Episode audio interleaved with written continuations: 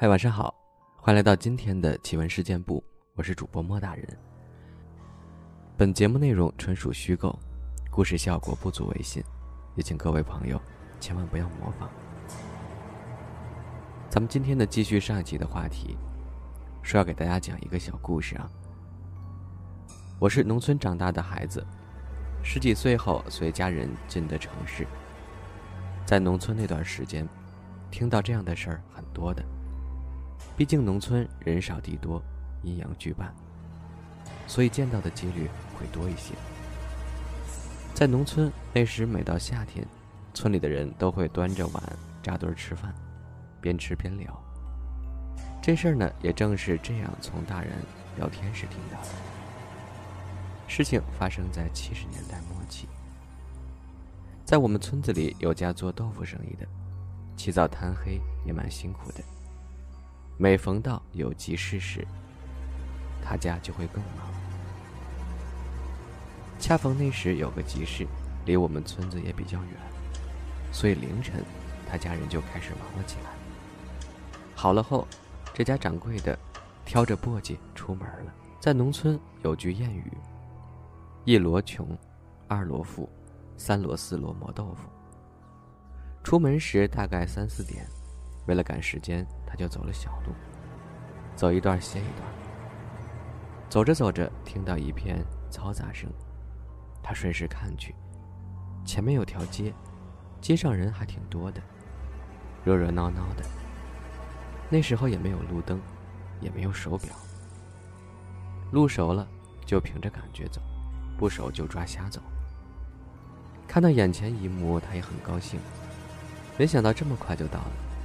人也多，加快步伐到了街里，找了块空地就放下担子，撩起盖豆腐的布，扯开嗓门的叫卖起来。还别说，来买豆腐的人还挺多的，而且都还不讨价还价，不大一会儿豆腐就卖完了，心里别提多高兴了。因为离家远，也来不及回去再取，想想也知足了，得睡会儿吧。就这样，他就地躺下了。突然感觉有人踢他，他慌忙从地上爬起来。踢他的人问他：“老乡，你咋累成这样啊？也不嫌地上脏啊？”他听了以后四处看了看，哎呦我的妈呀！我怎么在坟地里睡着了？周围都是坟地，一下慌了神儿。再看自己的豆腐，一个没少，又摸了摸口袋，里面鼓鼓的，拿出来一瞧，全是冥币，吓得一屁股坐在地上。对面那个人呢，把他拉起来，安慰了几句：“老乡，没事儿，你运气好，没遇到害你的，趁还有时间，快去赶集吧。”他哪还有心思赶集呀？挑着豆腐，一路小跑的回了家。生了一场病，最后让神婆给治了一下。这就叫善鬼。有老人说，以前的人赶早出门，或者是深夜还在外面的人，专门找坟地睡，据说那里很安全。具体为什么呢？我就不做描述了。动物也是万物中的一部分，它们有思维，有梦，更有理想。他们的理想就是专注修炼，成就正果。在动物界成仙的，首先以狐、黄、柳、白、灰这五大仙家最为民间熟知和敬畏。通过巫师做法传达他们的讯息，也有善恶区分。古往今来，民间也传说不少，史书也记载颇多。闲话不提了，下面呢，我们来讲个狐仙的故事。这事儿呢，是我同事告诉我的。从他的言辞中，我敢肯定他说的是真的，因为他从来不相信这些鬼怪的事儿。有时在我们跟前儿，说自己以前在农村时常常走夜路，怎么怎么的，然后就说都是人吓人。我想那是他还没有遇到吧。结果他去年过年回老家时，还真让他遇到了。他那个坚定的信念也动摇了。去年他回老家过年，然后回来给我讲述了好多回家的见闻和感受。他算是个话痨。说着说着，他问了我句话：“小高，以前我听你们几个讲鬼故事，我都不信，这回呀，我遇到了，还真有啊。”我问他怎么回事呀，他就给我讲了起来。他说他大年初四到他叔家拜年，别人家都是热热闹闹的，可他进了他叔家，发现都是一脸的不高兴。于是就问他叔怎么了，他叔说：“你弟病了几天了都没好，年也过不成了。”他听后就到里屋看他弟，弟弟脸色苍白，话也说不出来。于是坐了会儿就起身准备回家，刚到大门口就看见他婶儿领了个老太太。我同事也认识，就打了个招呼。这时他婶儿对老太太说。三奶奶，你的鞋带开了，小心绊倒了。老太太看了看鞋带，说了句：“我知道了，家里呢，我也再不进去了，这事儿我还整不了了。” Why is it that with sparkling water, I'm always playing guessing games with what flavor I'm drinking? Is it citrus? Is it aluminum can flavored? Mm, not sure. Sparkling ice, though, they really mean flavor. Like in your face flavor. Orange mango, black raspberry. Don't even get me started on the strawberry lemonade. Kiwi strawberry slid right into my taste buds DMs last night and let them know who's boss. No subtleties there, and no sugar either. But it does have vitamins and antioxidants. Find sparkling ice at a major grocery store or club retailer near you. Sparkling ice. Anything but subtle. 老太太看到他叔家大门口挂了块肉，就指着那块肉说：“事儿就是他引起的。”我同事就问他婶儿怎么挂个肉，他婶儿说：“你叔前几天发现一只狐狸，想把它逮住，说什么狐狸肉治百病，或许让你弟吃了就好了。可是那只狐狸太狡猾了，来了就远远的蹲在那儿也不吃。来了两天了。”自打那只狐狸走了以后，你弟的病就更重了。我也感觉不对，说找人看看，可是你叔硬是不让信这一套。老太太接过话说：“你们还逮人家呢，人家都快成仙了，不要你儿子的命就算好的了。这事儿我整不了，你们快找个高人收拾一下吧。还有，赶紧把肉去掉吧。”他婶儿一听着急了，也不认识这样的人，老太太给他引荐了一个。第二天，那人来了，做了些法事，嘴里念了些外人听不懂的话，又说后生不知道深浅，还望见谅，我替他家赔个不是了。做完法事，他叔的儿子半小时后精神立马就好了起来。好多人看到婴儿时都会不由得逗一逗。小胳膊小腿的，甚是可爱。偶尔张开小嘴儿，冒出个泡泡，更是萌萌的。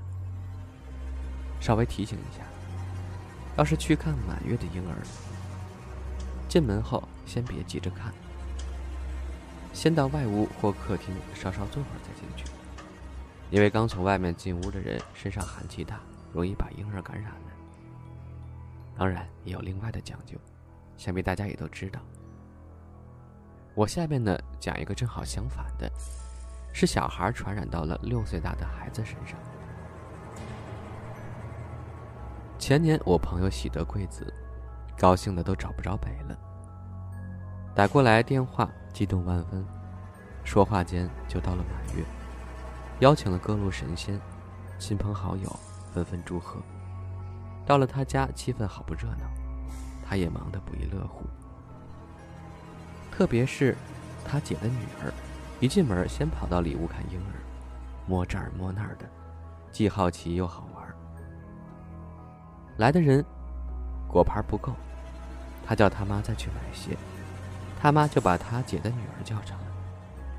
回来后，他妈对他姐说：“哎，姑娘怎么有点奇怪，是不是感冒了？你去看看。”他姐听后领着女儿走了。后来的事儿就是我朋友跟我说的。他姐出门后问女儿怎么了，女儿说刚才和姥姥出去买东西时，走到南街，老是感觉前面有墙挡着我，我走不动。姥姥就让我坐在那边的小卖部等姥姥去买东西，买完了就回来。我姐也没多想，可能是感冒了吧，边说边往医院去了。检查了一下，没什么问题，开了点感冒药就回家了。晚上他女儿睡不着，老说头疼，他姐和他姐夫就很着急陪在女儿身边。到了半夜，女儿疼得更厉害了，说是头上压了块大石头。折腾了一晚上，好在白天没事让他多睡会儿。可一到晚上，就又开始疼。两三天下来，女儿脸色泛黄，已经有气无力了。看着他姐和姐夫心疼，不知所措。有人提议说：“正的不行，咱来邪的吧。”他姐一听，也只能这样。有人给他们说，离此地一百多公里外有个寺庙。庙里的老和尚修行不错，他姐夫二话没说，开着车马不停蹄的赶了过去。说明来由后，老和尚到了家里，一进屋，看看屋里，拿出了一个用黄布包的镜子，又在黄纸上写了一道符。老和尚拿着镜子，里外屋都走了一下，口中念念有词。最后走到他女儿跟前，在头上绕了一下，拿了个净碗，把符烧掉在碗里，然后盛了点水，说让女儿喝下去。他女儿捏着鼻子艰难地喝了下去。过了两个多小时，有了精神。老和尚只是简单的说了下：“你女儿秉性弱，很弱，在看婴儿时就被跟上了。我给她写道符，九岁之前不要让她去产房了。”更不能抱婴儿。俗话说，恶人鬼都怕三分，他们内在的杀气很重，冲了阴气，自然被鬼怕。下面是跑长途的朋友给我讲的他的一次遭遇。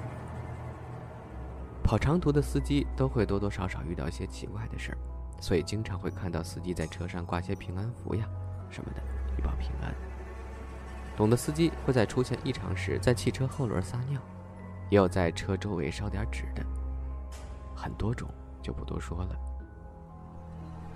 那回他跑完长途回来，我发现他胸前挂了个佛牌，我都觉得奇怪和好笑，就问他现在怎么也信仰起来了。他哎了一声，跟我说了事情原委。那次他和另外一个人开着康明斯拉货，路过六盘山，西北一带的朋友都知道。六盘山地处宁夏南部，山势比较险峻。以前六盘山都是土路的，后来修了公路。但即使这样，夜晚蜿蜒而上的司机还是小心翼翼的。因为货主催得急，所以他们连夜赶路。到了六盘山已经是凌晨三点了。车开到半山腰，突然熄火了，他俩就下车把车头放下来，查看电路。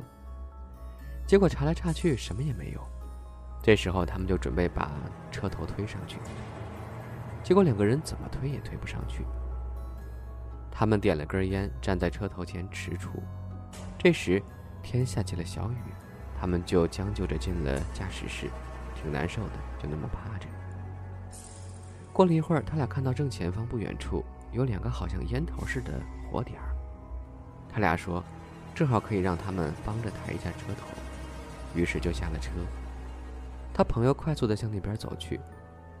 两个人在正前方，可我朋友却向旁边的悬崖走去。那司机一看不对劲儿，冲过去拉住了朋友。